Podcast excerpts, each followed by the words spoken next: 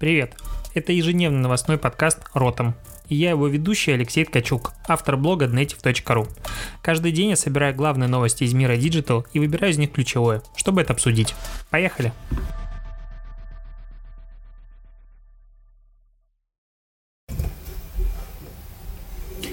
23 января. В прошлый раз меня некоторые упрекали в том, что очень много рассказывал про себя, поэтому теперь буду в подкасте говорить только про новости. Хера там, буду говорить про то, что хочу, потому что подкаст мой. В общем, первая новость приходит нам из Тиндера. В Америке тестируется кнопка, а, которая сообщит а, нужным службам об опасных ситуациях. В чем прикол?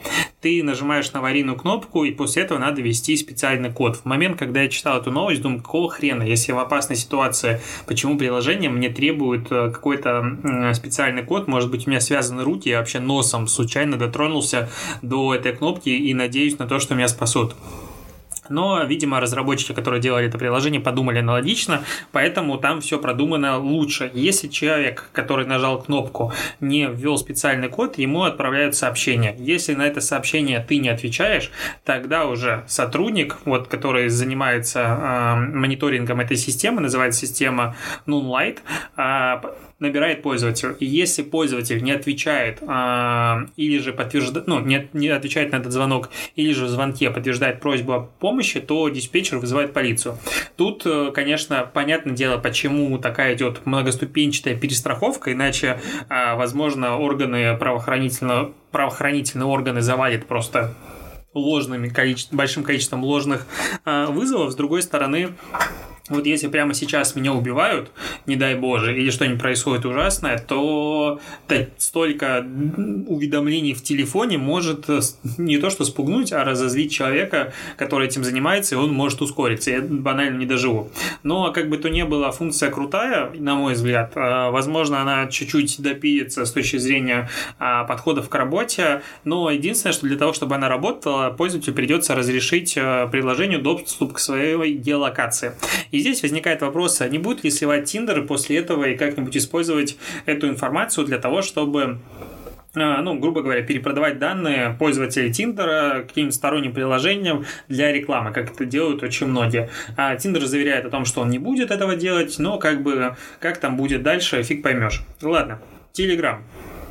Тут Telegram все-таки выкатил нормальное обновление для опросов, и теперь у опросов есть, э, которые ты можешь публиковать в своем канале или в чате, 4 функционала. То есть, как обычно это было раньше, анонимный вопрос, а, публичный вопрос, где ты можешь увидеть, кто за что голосовал, опрос с несколькими вариантами. Это очень круто, когда ты можешь выбрать из 10 вариантов несколько, и наконец-то такое есть. И режим викторина, о котором я уже несколько дней назад говорил. А, так как режим викторины появился, пора запускать, наверное, на своем канале э, как раз такой викторины. Есть э, у меня идея по поводу того, как это делать, но э, давай лучше обсудим все-таки Китай. В Китае творится что-то страшное. Ну, по поводу эпидемии, я не думаю, что надо повторяться. Но тут эпидемия, на мой взгляд, как бы вот до последнего момента это больше нагнеталось СМИ, но в моменте, когда Китай закрывает 11-миллионный город и запрещает оттуда выезд, 11 миллионов город это больше, чем страна, в которой я вырос, чем Беларусь, в которой 9,6 миллионов населения. И фоточки оттуда немножечко пугают. Ну, то есть, откровенно, вот зомби-апокалипсис или что-то подобное начиналось примерно так же. И там все не весело, грустно, реально закрыли город город, э, у людей паника, им советуют не выходить из помещения, не покидать помещение. И в этот момент я вспомнил, что э, на новогодних праздниках я купил себе игрушку, играл в нее раньше, но почему-то в бесплатной версии, видимо, был нищеброд.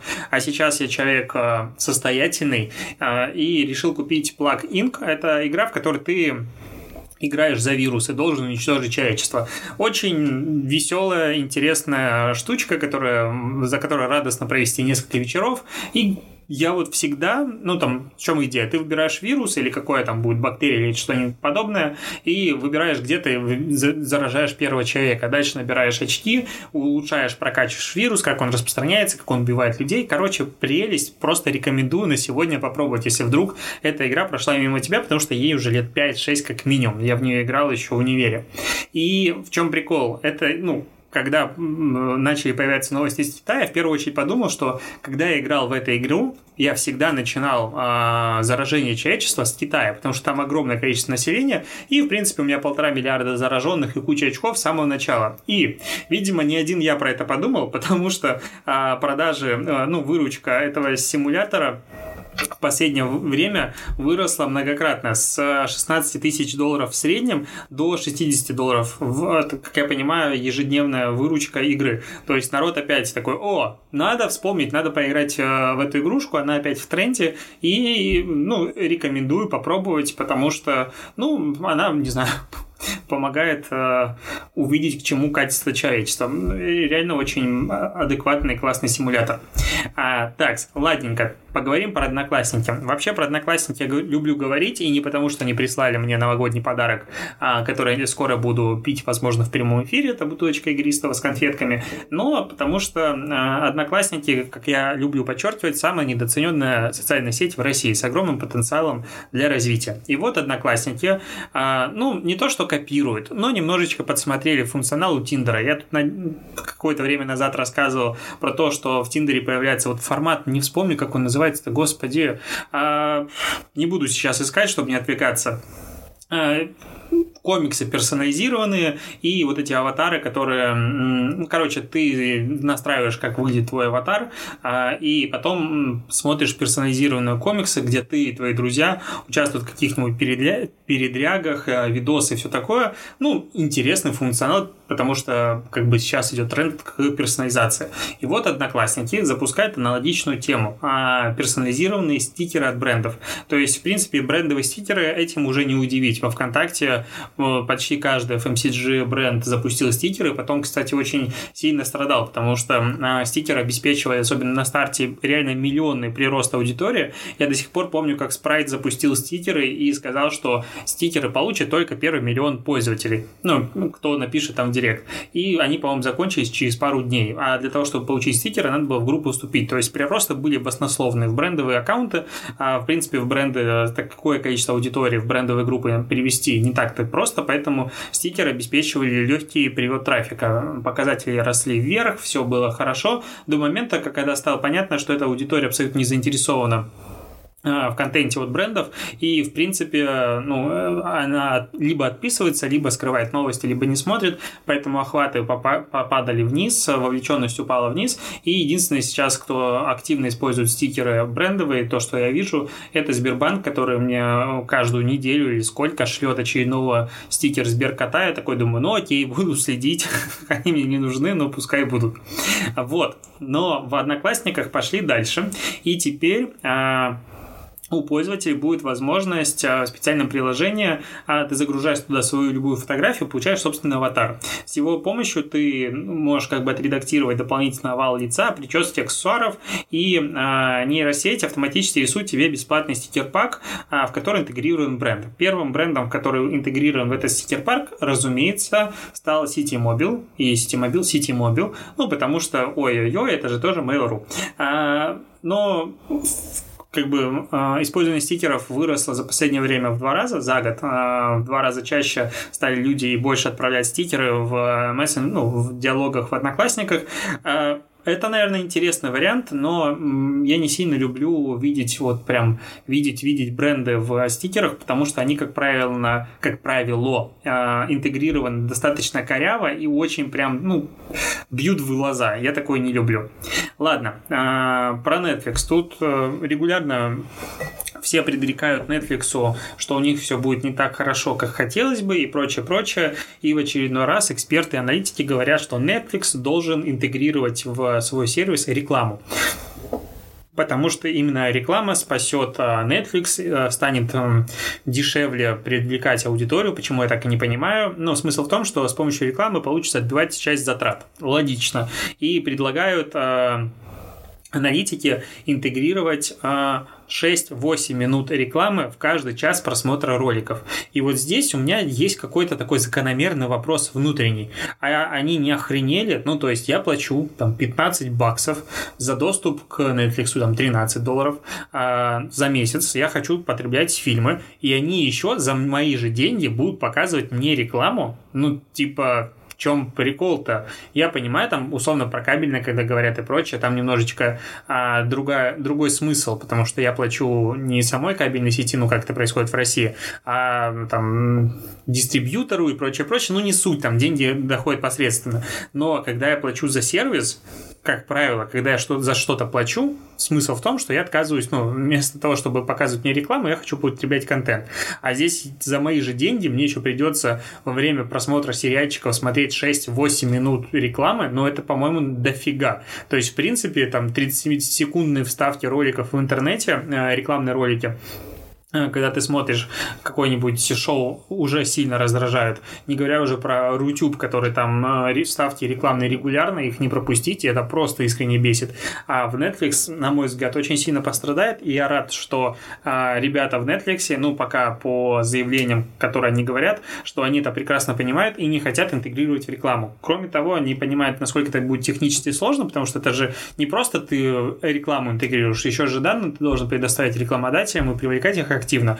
А на рынке Америки, в принципе, с платформами все достаточно хорошо. Там, э, кроме Гугла, есть условный Amazon и Facebook и прочее, прочее. И там конкуренция за рекламные бюджеты стоит достаточно хорошая. Поэтому не факт, что им получится еще и привлечь большое количество рекламодателей сходу. А, вот. Но конкуренция, видимо, не пугает компанию Озон, про которую сейчас поговорю. В принципе, Озон стала для меня открытием конца прошлого года. Я ими как-то ни, никогда не пользовался, а сейчас посылки получаю с Озона и заказываю форматы с периодичностью раз в неделю. Дико мне нравится. Все, кроме одной фигни. А, их рассылка. То есть я сначала подумал, что это я конченый и не могу отписаться адекватно от их рассылки, потому что мне постоянно приходило какое-то говно в почту. Мне приходи, приходит по 5-6 писем от того, что я собираю какие-то какие-то заказы. Короче, большое количество спама. Я отключал настройки в ну, формата получать письма от э, Озона в настройках уведомлений, они приходили по-прежнему. В итоге написал поддержьте, мне сказали, да вы можете отключить, я отключил, не помогло. Когда я уже написал чуть ли не с матом, мне отключили и перестали приходить рекламные рассылки. Видимо, видимо, не только у меня был такой баг, потому что сегодня на VC вышло как раз-таки обсуждение рассылки от Озона, и э, люди в комментариях, оказывается, об, ну, увидели, что э, ни одни одни не могут отписаться от рассылки, на что Озон говорит, что нет, вы можете можете это сделать легко ползунком. Им отвечает примерно 50-60 э, маркетологов и бизнесменов, потому что, ну, это плюс-минус аудитория VC, скажем так, это же самая элитная аудитория в России. И Озон по-прежнему отмазывается, что нет, вы просто неправильно делаете. Озон тонет в минусах, непонятно, почему они эту систему так э, ведут дальше, потому что явно количество жалоб, которые они получали, оно заоблачно. Ну, вот такая вот странная тема. Ладненько, давай обсудим с тобой, конечно же, немножечко о политике. Ну, точнее, как о политике. А, мы обсудим нового, а, как сказать, министра культуры России Ольгу Любимова. Тут э, Ольга стала министром культуры, и народ пошел искать ее в, интернете. И оказалось, что нагуглили целых две ужасные вещи. Первое, что она, у нее была фотография в футболке с мимасом с фразой «Кто вы такие? Что вам надо? Я вас не знаю. Идите, ну, понятно, куда». И, а, замазано. И народ такой «О боже, министр культуры, оказывается, может материться». Ну, министр культуры культуры, это же самый культурный человек в стране, насколько я понимаю, по а, мнению части комментаторов. Поэтому министр культуры не имеет права на подобные заявления в сети. Но эта фотография была старая, но что более как бы подорвало участие аудитории днище. Это старый ЖЖ, живой журнал. Есть такая, раньше была такая штука министра культуры, которую она вела в 2000, с 2005 по 2010 годы. И в 2018 году она считала себя ни хрена не культурным человеком и испытывала восторг от кислоты. А, в принципе, ненавидела экскурсии и а, ну, не особо любит музеи и бла-бла-бла-бла-бла. Короче, я не знаю Либеретта ни одной оперы. Она прям пост, который написала для того, чтобы, когда она стала министром культуры, все это обсуждали. То есть она, а, вот просто процитирую, чтобы быть честной перед собой, то я просто не переношу двоеточие. Ходить на выставки, в музей, оперу, балет, классическую музыку. Для меня сущий ад вечера памяти а, распрекрасных и давно ушедших людей. Меня тошнит от коллективных писем гнева. Бла-бла-бла. А, я была в Париже, но не была в Лувре. Короче, она просто полностью закопала себя, потому что в представлении а, обычных людей министр культуры обязан интересоваться классической культурой и всем остальным. И я просто прервусь. У меня наконец-то за окном в Питере начал выпадать снег. В моменте, когда я решил начать бегать. Ну, логично, все абсолютно логично. Немножечко, а, немножечко жизни в подкасте. Короче, а, на мой взгляд, э, то, что человек, допустим, в 2005 году писал вещи формата «я не люблю классическую музыку», то это совсем не значит, что в 2020 году этот человек по-прежнему не любит классическую музыку, потому что у части комментаторов в интернете отсутствует такое понятие, как а, человек может меняться со временем. Но в любом случае это новость обсуждаемая, я не хочу ее прямо обсасывать, просто информирую о том, что сейчас а, может нарваться на такие мемасы. Но вообще по поводу, кстати, мемасов, э, наверное, иногда надо делать такую рубрику «Главные мемы этого времени». А основные мемасы этого... Что ж слово ненавижу такое, повторяю пять раз. А, короче, сейчас люди делают много шуток на две темы. Первая о том, что к вам пришла посылка из Китая, и вот здесь можно а, проявлять весь свой креатив, потому что посылка из Китая – это, разумеется, посылка с той инфекцией коронавирусом, который всех срочно убьет все человечества, и поэтому смешных шуток там есть безумное количество, можно этот счет шутить. Второй мемас, который опять-таки только зарождается, пока меня очень радует, это как ты выглядишь в разных соцсетях. То есть это раньше было популярным, сейчас новая фишка. Как ты выглядишь в LinkedIn, Facebook, Instagram и Tinder. То есть если у тебя ты ведешь бренд, а в каком-нибудь ВКонтакте можно пошутить, и в принципе это будет адекватно, как бренд выглядит в разных соцсетях, что-нибудь в таком стиле. А, так, что еще? Spotify тут начал тестировать а, новый функционал а-ля Stories, пока он доступен только одному инфлюенсеру на площадке.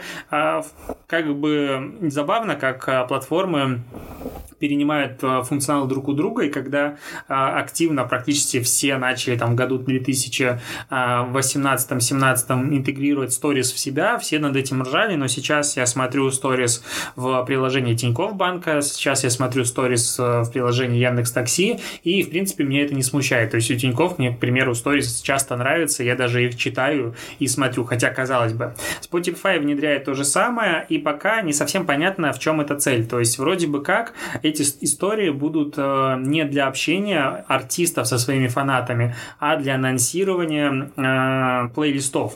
Соответственно, функционал плюс-минус э, подобный. Ты можешь записывать э, видео, пока доступен, э, ну, это возможность только одной звезде YouTube Саммер Макин, а, потому что она очень сильно любит, э, в принципе, рассказывать подписчикам о своих плейлистах. У нее 126 тысяч подписчиков в Spotify. Скорее всего, функционал будет раскатываться и дальше. И я надеюсь, что Spotify все-таки придет в Россию, и мы прикоснемся к лучшему а, потоковому аудио, которое существует в этом мире, но пока его, к сожалению, нет.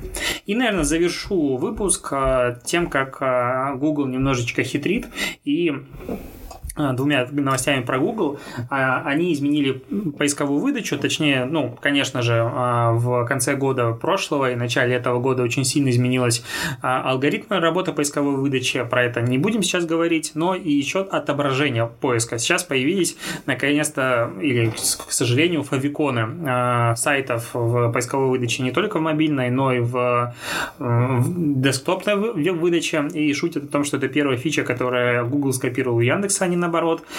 Мне не нравится, честно говоря. То есть пока слишком пестро, и плюс эмоджи, которые часто подтягиваются с сайтов, тоже бесят и раздражают их слишком много. Но а, под шумок а, Google в очередной раз изменил то, как отображается э, контекстная реклама, и сейчас она помечается маленькими двумя буквами ad, ну, формата рекламы перед э, названием сайта. Причем они черного цвета, болдом. То есть, в принципе, на месте фавикона. Рассмотреть, что это реклама, не зная о том, что это реклама, достаточно проблематично даже маркетологу. Не говоря уже о том, что, если я не ошибаюсь, в году так 2013 проводился опрос, и примерно треть людей, которые пользовались поисковиком, в тот момент не не знал о том, что в поисковике есть реклама. И уже хоть гуляет по интернету инфографика того, как выглядела раньше э, контекстная реклама в Гугле и как сейчас, и до э, начала 2014 года э, в Гугле контекстная реклама была подсвечена разными цветами, начиная от голубого, заканчивая там розовым, желтым и прочим. Потом она стала белой, но с ярко выделенным э, желтым названием Ad. Сейчас черненькая и как бы прям мимикрирует под органическую выдачу. Интересно, вообще ты кликаешь на контекстную рекламу или нет, потому что я делаю это регулярно. То есть, если я ищу, не знаю, Wildberries и вижу э, контекстную рекламу, потом в первой строкой э, Wildberries э, органика, то я кликаю на рекламу, потому что, ну, маркетологи старались, я не могу их подвести, поэтому на рекламу перейти просто обязан. И вот вот финальная новость. Что-то выпуски затягиваются, но я считаю, что лучше дольше, чем меньше. Короче, тут э, есть новость про то, что YouTube стимулирует блогеров делать видео длиннее. А, короче, распространяется такая история о том, что блогеры неожиданно осознали на Западе и у нас, что в длинных роликах ты можешь ставить больше рекламы. Соответственно, в среднем а, ну, одна интеграция рекламы в ролике на каждые 4-6 минут. Ну, там может быть интегрирована. Поэтому чем больше, чем длиннее ты делаешь ролик, тем больше денег он тебе будет приносить, потому что люди будут смотреть больше рекламы. Вообще, я хочу сказать, что одно из лучших вложений прошлого года это YouTube Premium. Я вообще забыл, какие форматы рекламы там бывают. Мне хватает рекламы в Instagram и других местах, а на YouTube я хочу смотреть конкретно ролик ютубовский без какой-то рекламы, поэтому рекомендую подключить.